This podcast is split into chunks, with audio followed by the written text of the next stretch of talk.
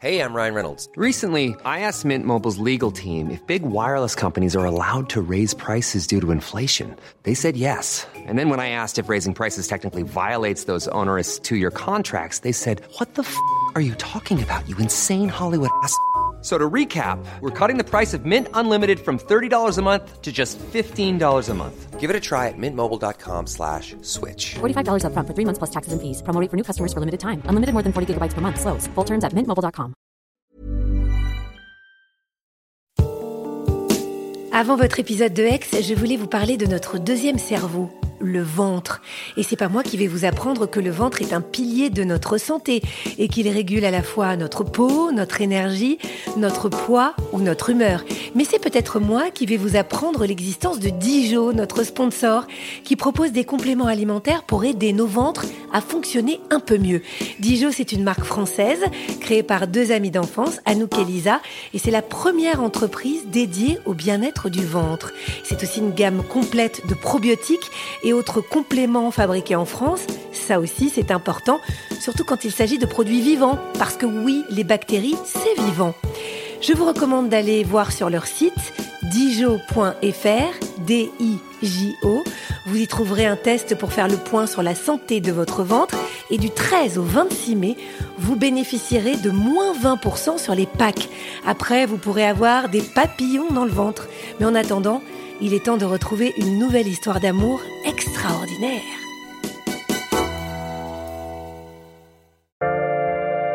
Bonjour, je suis Agathe Le Caron. Bienvenue dans Ex, le podcast qui vous parle d'amour au travers d'histoires toujours extraordinaires.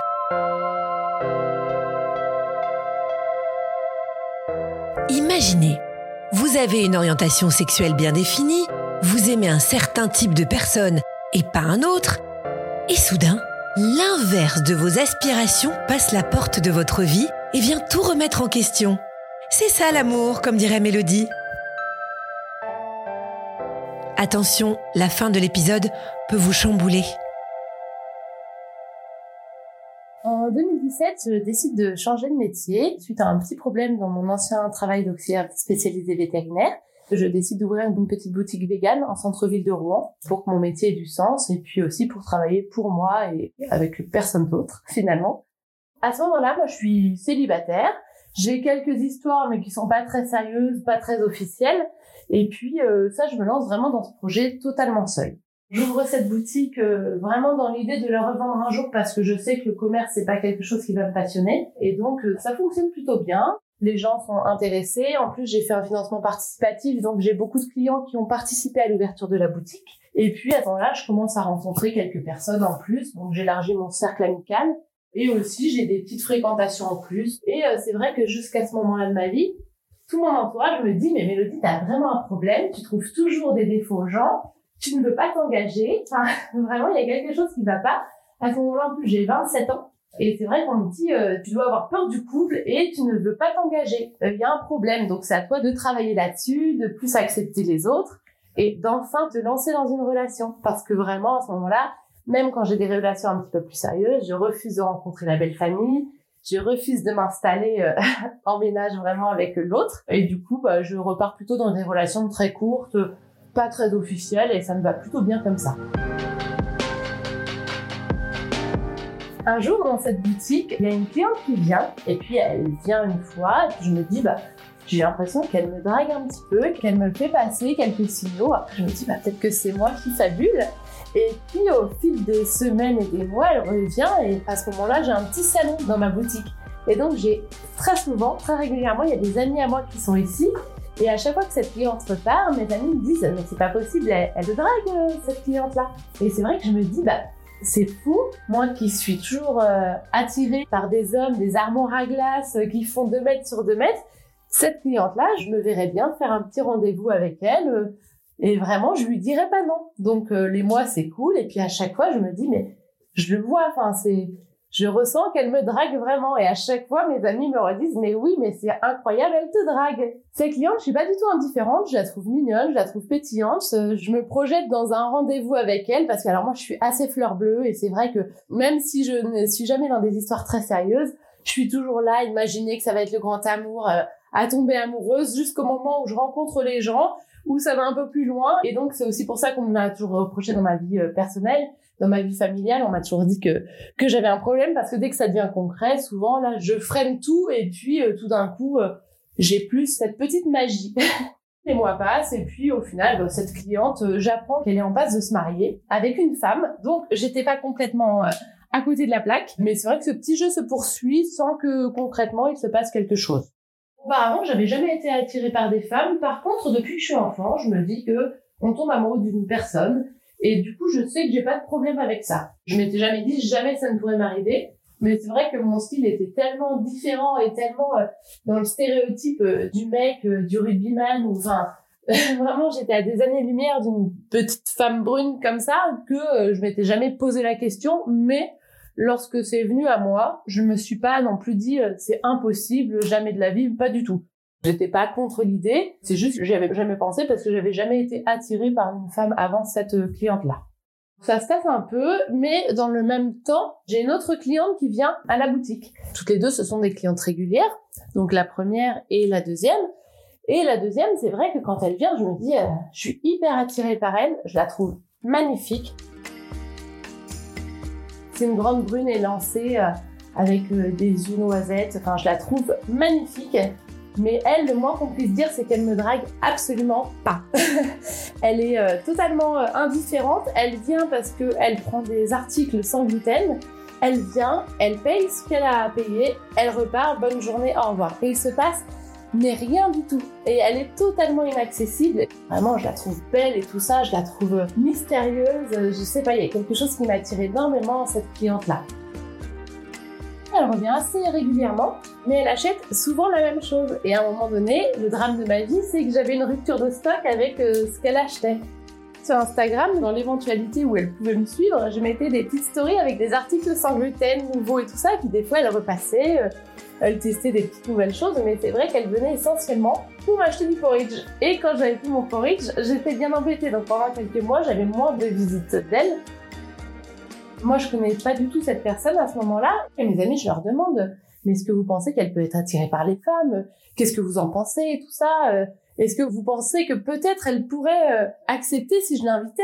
Puis au bout d'un an et demi, je décide de quitter cette boutique, de laisser la gérance à quelqu'un d'autre. Et en parallèle, je m'achète un petit van pour voyager à travers la France. Donc à ce moment-là, mon grand malheur, c'est que je ne sais pas comment s'appelle cette cliente, je ne sais pas qui elle est et je sais que je ne vais jamais la revoir. Donc je commence à chercher un petit peu sur les réseaux sociaux. Je fais une petite page par rapport à mon voyage. Et puis j'espère que cette cliente va venir me suivre en fait sur les réseaux. Là, on est vraiment dans les deux derniers mois avant de céder ma boutique parce qu'en fait, il y a toute une transmission qui se fait avec la future propriétaire. Donc, on est là à toutes les deux à gérer cette boutique. Et donc, je commence à me dire, je vais essayer quand même de la rechercher sur les réseaux sociaux. Et en fait, sur les stories sur Instagram, on peut voir qui participe au sondage, qui voit les stories, etc. Et là, je vois un compte qui m'interpelle un peu plus parce qu'il n'y a pas de nom, il n'y a pas de prénom. Ça s'appelle Mes Petites Recettes. Et euh, je me dis que du peu que j'ai vu de cette personne et que j'ai cerné de cette personne, ça pourrait totalement lui correspondre de faire quelque chose qui est pas du tout tourné vers elle. C'était des recettes de cuisine et au final c'était des recettes de cuisine sans gluten. Et en parcourant un petit peu le feed, je me rends compte qu'il y a une photo de loin d'elle dans une salle de sport et je me dis bah c'est elle. je trouve ça assez fou d'avoir réussi à la retrouver comme ça. Et donc je me mets à la suivre avec mon compte personnel. À ce moment-là, je la suis simplement J'aime quelques photos qu'elle poste, donc j'aime ses petites publications. Et puis, euh, j'ai quand même des gros sabots. Je suis pas euh, maître dans l'art de la séduction. Donc, euh, je lui réponds sur une photo de cookies. Bah, ça serait bien de m'en ramener à la boutique qui s'appelait Veganoche. je sais pas à quel moment je me suis dit que c'était pertinent de faire ça. Donc, elle me répond. Elle me dit, je vais faire au mieux. Elle ne vient jamais. Donc, je me dis, bon, bah, c'est pas grave, hein. T'as tenté ta chance. Et puis voilà. Et donc, je quitte la boutique comme c'était convenu. À ce moment-là, j'achète mon van. Je me dis que je vais partir à peu près sur une année pour faire le tour de France. Et puis, je m'inscris sur Tinder. Et je me dis, va sur Tinder, mais ne mets pas juste homme, tu mets homme et femme. Et puis, très vite, je décide de décocher la case des hommes. Et je ne recherche qu'une copine, en fait. Je me rends compte que j'ai pas du tout envie de relationner avec un homme. Et donc, euh, vraiment, je me mets que dans la catégorie euh, lesbienne. Je discute avec une femme qui s'appelle Alix. On commence à discuter quelques messages et puis au final, on parle tous les jours. J'apprends que c'est une Parisienne, mais que je ne pourrais pas la voir avant deux mois parce qu'elle est en vacances dans sa famille à Dakar. On parle vraiment, euh, c'est très régulier. Euh, je commence à me dire que j'ai peut-être des sentiments pour elle, c'est assez fort. Euh, moi, je suis toujours dans mon petit van, donc ça fait pas très longtemps. Hein. Je voyage, je suis arrivée en Bretagne, je passe une petite semaine en Bretagne, deux petites semaines en Bretagne. Puis là, je me dis, oh non, c'est horrible cette vie de van. Je rentre chez moi. Donc je décide de rentrer parce qu'en fait, je me rends compte que je suis trop seule dans cette vie en van. Et donc voilà, je fais mes recherches d'appartement, je continue de parler à Alex tous les jours, c'est fantastique je la trouve drôle, je la trouve belle. Je me projette un petit peu. Arrive le moment où Alix euh, revient de Dakar et elle me dit est-ce qu'on peut se voir? Donc euh, évidemment, moi je suis aux anges et tout ça. On va sur les hauteurs de Rouen. Ensuite, on décide d'aller un petit peu en campagne, préparer des petits gâteaux. Euh, on va les manger au milieu d'un champ avec des vaches. Enfin bref, c'est vraiment chouette. Et puis là, on s'embrasse. Et moi, je me dis, bon, bah, c'est parti, on, on va commencer cette histoire et puis on va voir où ça nous mène. Mais j'y crois vraiment beaucoup à ce moment-là aussi fou que ça puisse paraître, c'est vrai que pour moi, ce baiser, s'il est fait avec une femme, donc Alix, il n'y a pas de sujet. C'est la première fois que j'embrasse une femme à ce moment-là, mais vraiment, j'ai les petits papillons dans le ventre. Rien de différent par rapport à un baiser que j'aurais pu échanger avec un homme euh, comme j'avais fait auparavant. Je démarre ma relation, et puis, euh, comme toute relation, bah du coup, euh, un week-end je vais chez elle, le week-end d'après elle vient chez moi, et puis on essaye de se voir au maximum comme ça pendant les week-ends parce qu'elle travaille beaucoup cette relation, elle s'avère assez compliquée parce qu'elle est assez conflictuelle, qu'on n'a pas forcément des caractères qui matchent très bien ensemble. Et donc là, sans grande surprise, je me redis, ça ne va pas le faire. Et vraiment, je commence à me redire, mais mon entourage a raison. Tant que je suis pas dans une relation, je l'idéalise et donc je suis limite amoureuse sans connaître la personne. Par contre, une fois que je suis dans la relation, il n'y a plus rien. Et puis j'ai un autre souci, c'est que je continue à penser à ma cliente la sans gluten, celle qui le compte mes petites recettes. Et je me dis, c'est incroyable parce que je la connais pas, je pense à elle. Est-ce que c'est un échappatoire ou est-ce que c'est vraiment parce qu'il y a quelque chose? Je sais pas, mais par contre, bah, pour le savoir, il faut que je sois claire dans cette relation, que je sois droite et que j'arrête la relation avec Alix. Au moment où je quitte Alix, je suis à l'école des ambulanciers à Rouen. C'est une formation assez courte hein, qui dure 4-5 euh, mois. Et donc, je suis euh, vraiment euh, dans mon petit rythme de bah, j'ai mon nouvel appartement que je viens d'avoir, euh, j'ai ma formation, euh, j'ai ma petite promotion qui est sympa et puis euh, je fais mes stages. Et durant cette formation, donc juste après avoir quitté Alix, j'écris à mes petites recettes. Et je lui dis, c'était un moment où il y avait l'émission Mariée au premier regard alors moi, toutes ces émissions-là, je suis euh, vraiment euh, cliente. J'ai pas trop honte de, regarder, mais c'est vrai que dès qu'il y a quelque chose comme ça qui sort à la télé, en plus si ça parle d'amour, c'est sûr que je vais regarder. Ça doit être mon deuxième message. Et je lui écris Est-ce qu'on peut regarder ensemble chez toi Marie au premier regard? J'y suis allée assez franco. Pourtant, la première fois, ça n'avait déjà pas marché, mais je sais pas, j'ai pas un bon mode d'emploi. Je lui propose euh, de venir carrément chez elle pour regarder une émission avec elle. Et donc, elle me répond bah, oui. Je pense que peut-être elle a été surprise, mais la surprise a donc fonctionné. Arrive le lundi soir où je m'apprête à aller chez elle pour euh, cette première émission de Marie au premier regard. Je suis dans un stress pas possible faut dire que moi, je suis sujette aux crises d'angoisse. Alors là, j'essaie de l'esquiver comme je peux. Je vais promener mon chien, je vais marcher sur les quais. Je fais mille trucs pour essayer d'évacuer euh, tant bien que mal mon stress. Et puis, euh, avant 21h, j'arrive chez elle. Elle est trop belle, comme d'habitude. Elle est fantastique, elle est trop belle. Chez elle, c'est trop beau. Et j'arrive et puis euh, c'est assez étrange parce qu'en fait, on ne se connaît pas. On s'est jamais parlé hormis euh, pour parler de qualité de piscine de chien. Une conversation qui avait duré euh, montre en main deux minutes. Bon, on se retrouve là, euh, un petit peu bête, quoi, toutes les deux. Elle s'assoit sur un fauteuil, je m'assois sur le canapé, on est à 4-5 mètres l'une de l'autre. Et puis, bah, elle avait fait à manger, euh, préparé tout un petit apéro et tout ça. À ce moment-là, c'est un peu gênant parce qu'en plus, moi, je suis dans un état d'esprit où je me dis, cette femme, c'est peut-être la femme de ma vie. Enfin, vraiment, moi, je m'emballe. Hein je me dis mais il y a vraiment quelque chose parce que je la connais pas et que j'ai l'impression que je l'aime depuis euh, que je l'ai vue. Elle m'a dit oui, mais en même temps, je sais pas si elle a bien compris ma démarche. Je pense qu'on sait pas l'une et l'autre comment se positionner par rapport à ce rendez-vous. Finalement, est-ce que ça va être de l'amitié? Est-ce que finalement ça va être une fois on va se voir, on va regarder une émission ensemble, on va se faire la bise et puis chacune va repartir de son côté On sait pas du tout. vers où ça va nous mener. Mais moi, je sais que vraiment, cette fille, elle, m'attire et, et, je me dis, il y a quelque chose à vivre avec elle. Je l'avais en tête pendant ma relation précédente, alors que je la connaissais pas. La soirée se passe et puis on, se détend un peu. Et là, on se rend compte qu'on rigole énormément toutes les deux. On parle en continu, on n'écoute euh, pas vraiment l'émission. Une fois le passage un petit peu tendu du début passé, on se met mais à rigoler euh, comme si on se connaissait depuis toujours. Et c'est incroyable parce que autant j'avais perçu euh, qu'elle était intéressante, très belle, elle avait déjà plein de qualités, mais je m'attendais pas à ce qu'elle soit aussi drôle. Et elle devient instantanément la personne la plus drôle de mon entourage. À chaque fois qu'elle ouvre la bouche, elle me fait rire, je la trouve fantastique. Moi, à ce moment-là, je suis totalement sous le charme. Je pense que je suis déjà amoureuse d'elle. Ça se fait instantanément. Je repars de cette soirée et je me dis, mais il y a quelque chose, il va se passer quelque chose. Je suis attirée par elle. Pour moi, c'est vraiment une évidence.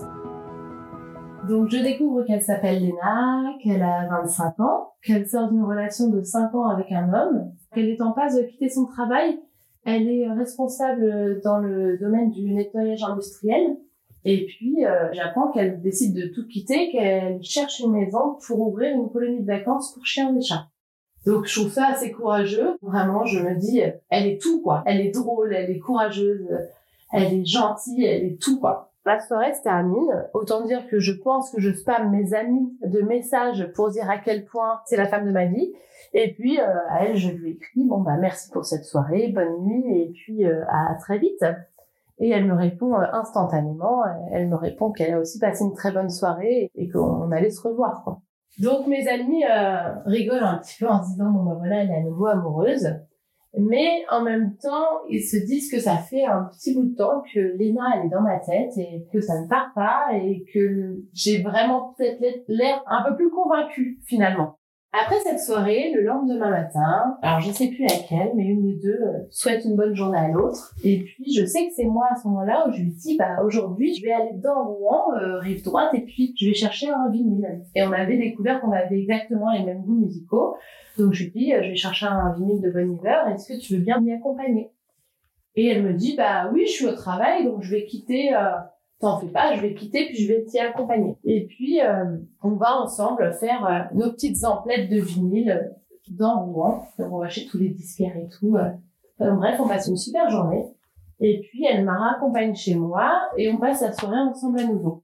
C'est vrai que on se revoit et je me rends compte que toujours, ça, c'est hyper fluide. Je me dis que peut-être qu'elle veut qu'une amitié et puis, surtout à ce moment-là, je sais simplement qu'elle a été en couple pendant cinq ans avec un homme. J'ai rien qui peut m'amener à penser que une relation entre elle et moi serait possible.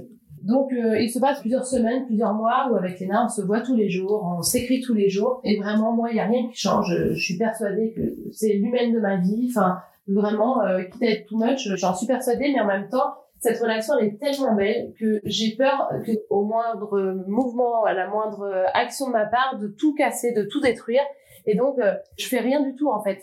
Et euh, un soir, je suis chez elle à nouveau, et puis on regarde un film et on a passé tellement de jours ensemble, de nuits ensemble, juste à parler, à se regarder et rien de plus. Donc là, c'est un autre soir en fait, un peu similaire. Et puis euh, vraiment, j'ai peur, j'ai envie de de faire un petit pas vers elle, mais j'ai tellement peur et euh, et donc je suis un peu fatiguée. On est l'une contre l'autre dans le canapé et puis euh, arrive un moment où c'est elle qui m'embrasse. Et là je me dis mais c'est incroyable en fait. Je me rends compte que oui tous les deux on a envie de cette relation et donc je reste chez elle.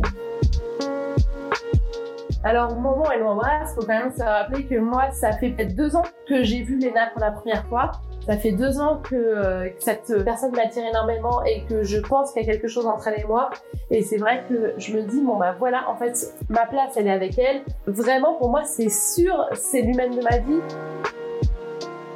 Je suis complètement transportée, euh, mais en même temps, ça me fait peur. J'ai plein d'émotions, je me sens totalement amoureuse, je suis folle de joie, mais en même temps, du coup, je suis effrayée que tout ça s'arrête. Et voilà un petit peu dans quel état je me trouve au moment où elle m'embrasse.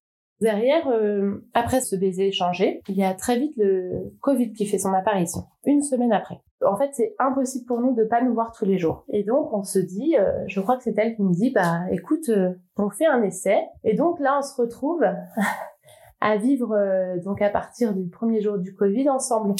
Donc elle, il y a ses deux chats, ses deux chiens, et moi j'arrive avec mon chien. Et puis euh, pour elle et pour moi, c'est assez vertigineux parce qu'on n'a jamais vécu avec quelqu'un d'autre, on n'en a jamais eu envie. Et là, on se retrouve en fait à vivre ensemble et à se rendre compte qu'on adore ça. Enfin, on fait tout ensemble en fait. Alors moi, à ce moment-là, j'ai très peur parce que je me suis dit euh, peut-être que ça va être le moment euh, de la désillusion, le moment où je vais me détacher, mais en même temps, je suis amoureuse comme jamais. Et j'ai aussi peur que ça lui fasse ça, parce que je sais qu'elle n'a jamais vécu avec quelqu'un d'autre, parce qu'elle n'en a jamais eu envie, malgré sa très longue relation. Et au final, non, chaque jour qui passe, c'est fantastique. On rigole, le temps passe à une vitesse folle. Très vite, on commence à faire des projets ensemble. Pour moi, à partir du moment où je commence à vivre avec Léna, je n'imagine plus autrement qu'avec elle. Pour moi, c'est évident que je dois vivre avec Léna. Et ça, c'est pour la première fois de ma vie parce que avant, j'ai toujours été très réfractaire à vivre avec qui que ce soit.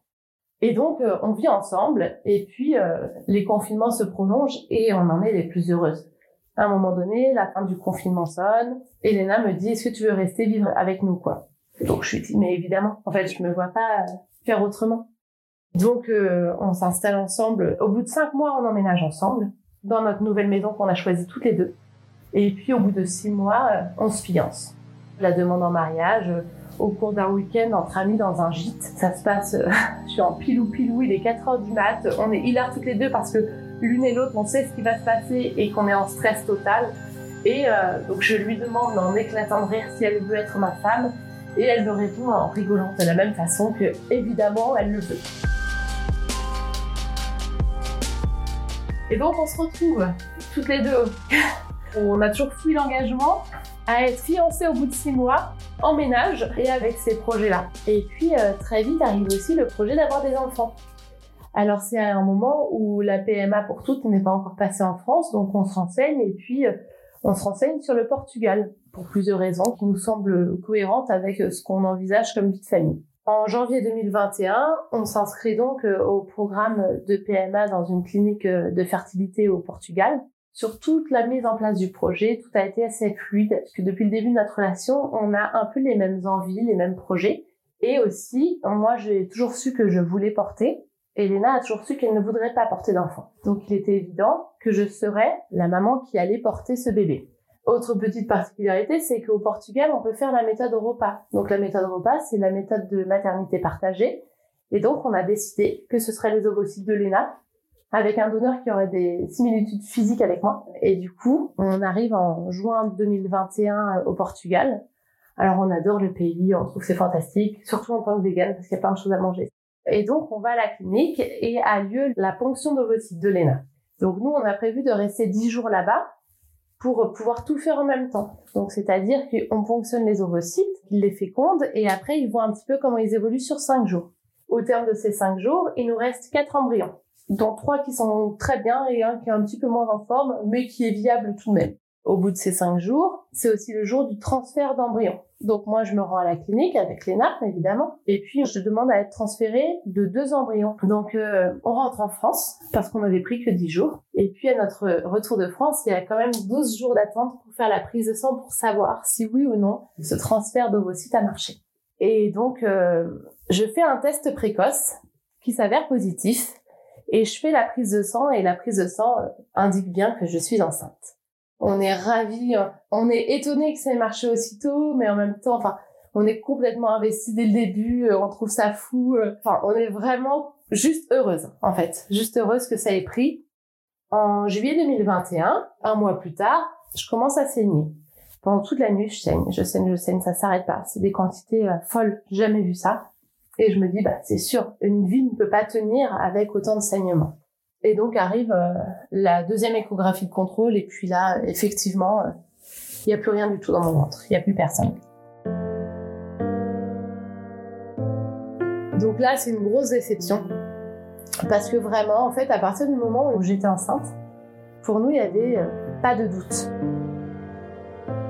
C'était sûr, ça avait marché, et en fait, il pouvait plus rien se passer. On avait un peu ce sentiment qu'on était totalement invincible. Mais on décide de recontacter la clinique et de repartir aussitôt. On se dit, faut pas qu'on reste là-dessus. Et puis moi, mine de rien, bah, j'ai déjà 31 ans. Les essais, ça peut prendre quand même du temps. Donc on ne veut pas perdre euh, trop trop de mois parce que c'est important en fait à cet âge-là d'aller assez vite, de prendre des décisions assez vite. Parce que si jamais ça ne fonctionne pas, on peut très vite se prendre un an ou deux dans la vue. Donc en novembre 2021, donc quelques mois plus tard, je repars seule au Portugal parce que Léna avec son travail, elle, elle peut pas. Je vais à la clinique, je fais mon transfert d'ovocytes et je rentre à la maison. Et là, comme d'habitude, j'ai pas la patience d'attendre les 12 jours, donc je fais un test précoce et je vois les deux barres. Donc je découvre que je suis bien enceinte, que le taux d'hormones augmente bien, comme il faut, mais je reste quand même prudente. Avec les on reste prudente, on se dit, bon, on va pas créer victoire trop vite, on va attendre les fameux trois mois dont tout le monde parle. On attend un mois, deux mois, trois mois. Notre petit bébé est toujours là. Et puis on, on commence vraiment à investir la grossesse. C'est-à-dire qu'à trois mois, sa chambre est déjà faite. Les armoires sont déjà pleines à craquer de vêtements assez mixtes. Les mois passent, donc euh, sans, sans encombre, jamais aucune frayeur, tout va bien. Et euh, à sept mois de grossesse, on se marie. On se marie dans le jardin, c'est la journée la plus chaude de l'année. C'est vraiment chouette, on a tous nos proches, on fait une petite cérémonie laïque. C'est vraiment euh, un jour qui est magnifique. Euh, là, on est à sept mois, donc c'est déjà un grand bébé. Enfin, elle va bien, elle donne des coups. tous les jours, elle donne des coups. Enfin, c'est vraiment chouette. En plus, tous les jours, je lui chante toujours la même chanson et tout ça en me disant comme ça quand j'aurai accouché si elle est un peu anxieuse c'est une musique qu'elle connaîtra qui va l'apaiser et tout ça donc on lui parle tous les jours le 7 août 2022 donc je me lève le matin et au moment d'aller faire pipi je perds les os dans les toilettes. Donc je vais réveiller Léna et puis je lui dis bon bah super nouvelle direction la mater. Ça y est c'est le grand jour. Donc là on est hyper heureuse. Je suis à 39 semaines donc euh, c'est bon, on est à terme, euh, on sait qu'elle fait environ 3,8 kg, qu'elle est grande, qu'elle est bien en forme. Tous nos monitors ont toujours été parfaits, donc euh, vraiment sans inquiétude, on file à la maternité. Et puis c'est un petit peu long parce que mon col se dilate pas, on m'aide avec le déclenchement. L'accouchement se déroule. Pour le corps médical, c'est un accouchement avec aide, mais qui se déroule bien. Va être Sacha avec une ventouse parce que c'est un tout petit peu tourné pendant le travail le soir du 9 août, j'accouche et puis euh, on voit notre petite fille toute rose qui ouvre les yeux grands, qui bouge en tous les sens. Enfin, c'est incroyable et c'est une émotion que que c'est une émotion fantastique euh, qui est indescriptible.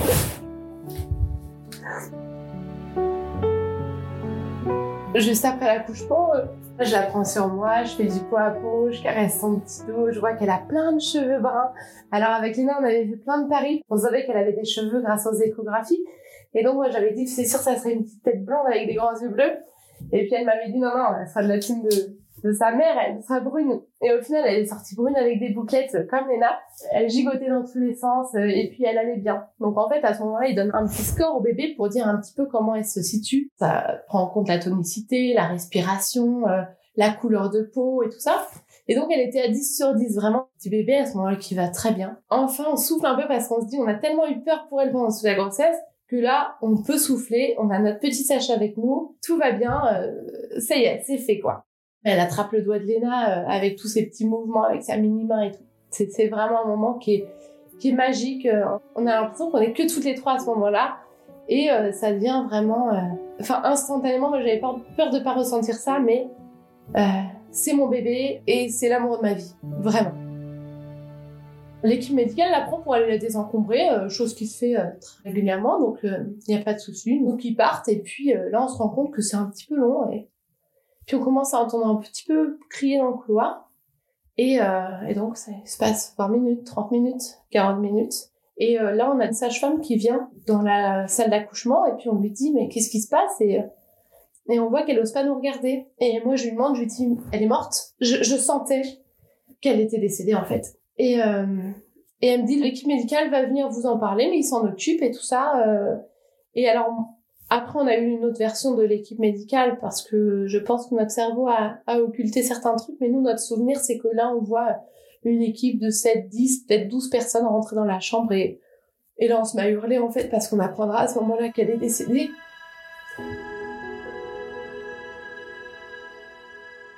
Qu'elle a fait un arrêt et que ça fait 45 minutes qu'ils sont en train de, de la réanimer, donc je leur dis, mais arrêtez. Parce que ça va être quoi sa vie si là, son petit cœur repart après 45 minutes d'arrêt? Je hurle. Je, j'ai jamais hurlé comme ça. En fait, c'est perdre un enfant, c'est c'est avoir une partie de soi qui meurt.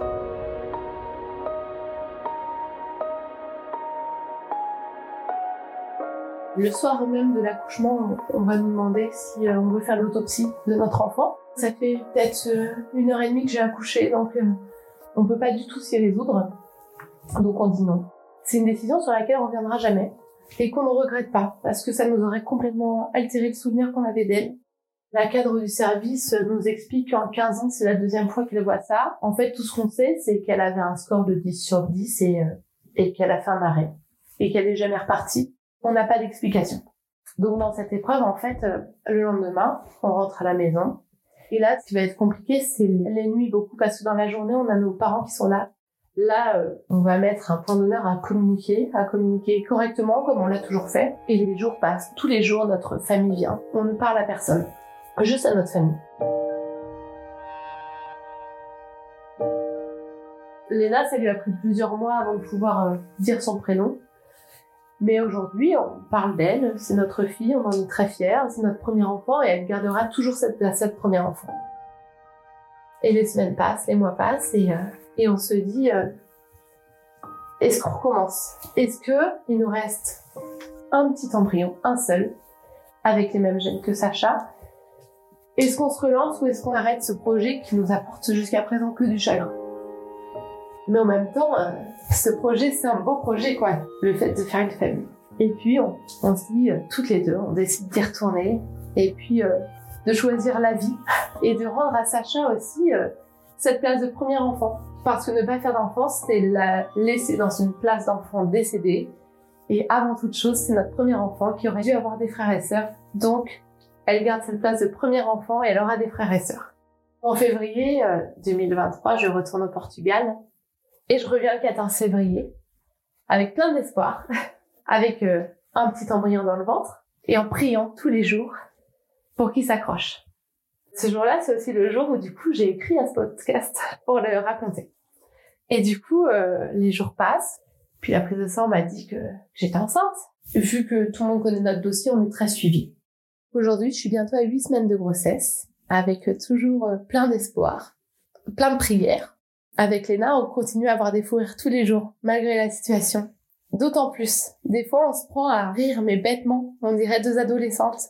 On se cache dans les rayons quand on fait les courses, on se court après. Et en fait, on savoure encore plus chaque petite minute de cette vie qui n'est pas si facile. Et puis, euh, on s'accroche à cet espoir, à ce petit embryon accroché, et, euh, et peut-être au prochain, parce qu'on aimerait bien avoir une famille un peu plus nombreuse que une dans les étoiles et, et un avec nous. Et donc, euh, ça va être un petit peu euh, notre projet sur les années à venir, quoi, de continuer de faire évoluer cette famille qui était déjà très atypique et qui l'est d'autant plus. Ce témoignage, il est important parce que je voulais dire à Léna à quel point je l'aime, à quel point c'était l'humaine de ma vie, à quel point elle avait tout bouleversé dans le bon sens. Je voulais aussi euh, faire un témoignage par rapport au deuil périnatal un message d'amour à, notre fille aussi, et qu'elle existe aussi par ce biais, à nos futurs enfants. Et cette épreuve, elle nous a renforcés parce qu'en fait, on a été obligés de communiquer dans des moments où c'est la dernière de nos envies et de se montrer encore plus à quel point on s'aimait. On n'avait jamais eu aucune dispute, mais on s'est promis que faudrait toujours désamorcer avant qu'il y ait une dispute.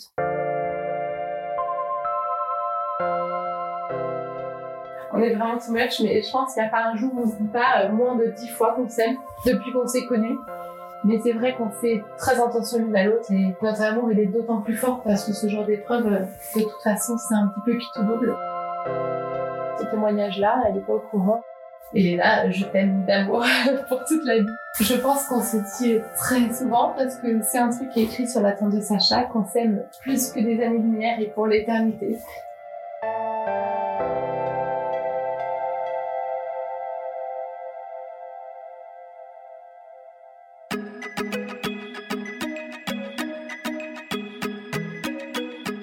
Merci à Clémentine Delagrange qui a réalisé cet épisode et à Stéphane Bidard qui l'a monté et mis en musique. Si vous l'avez aimé, n'hésitez pas à nous mettre des étoiles ou des commentaires, ça nous aide beaucoup. Et si vous avez vous-même une histoire d'amour extraordinaire à nous raconter, envoyez-nous un résumé à podcastx1 at gmail.com.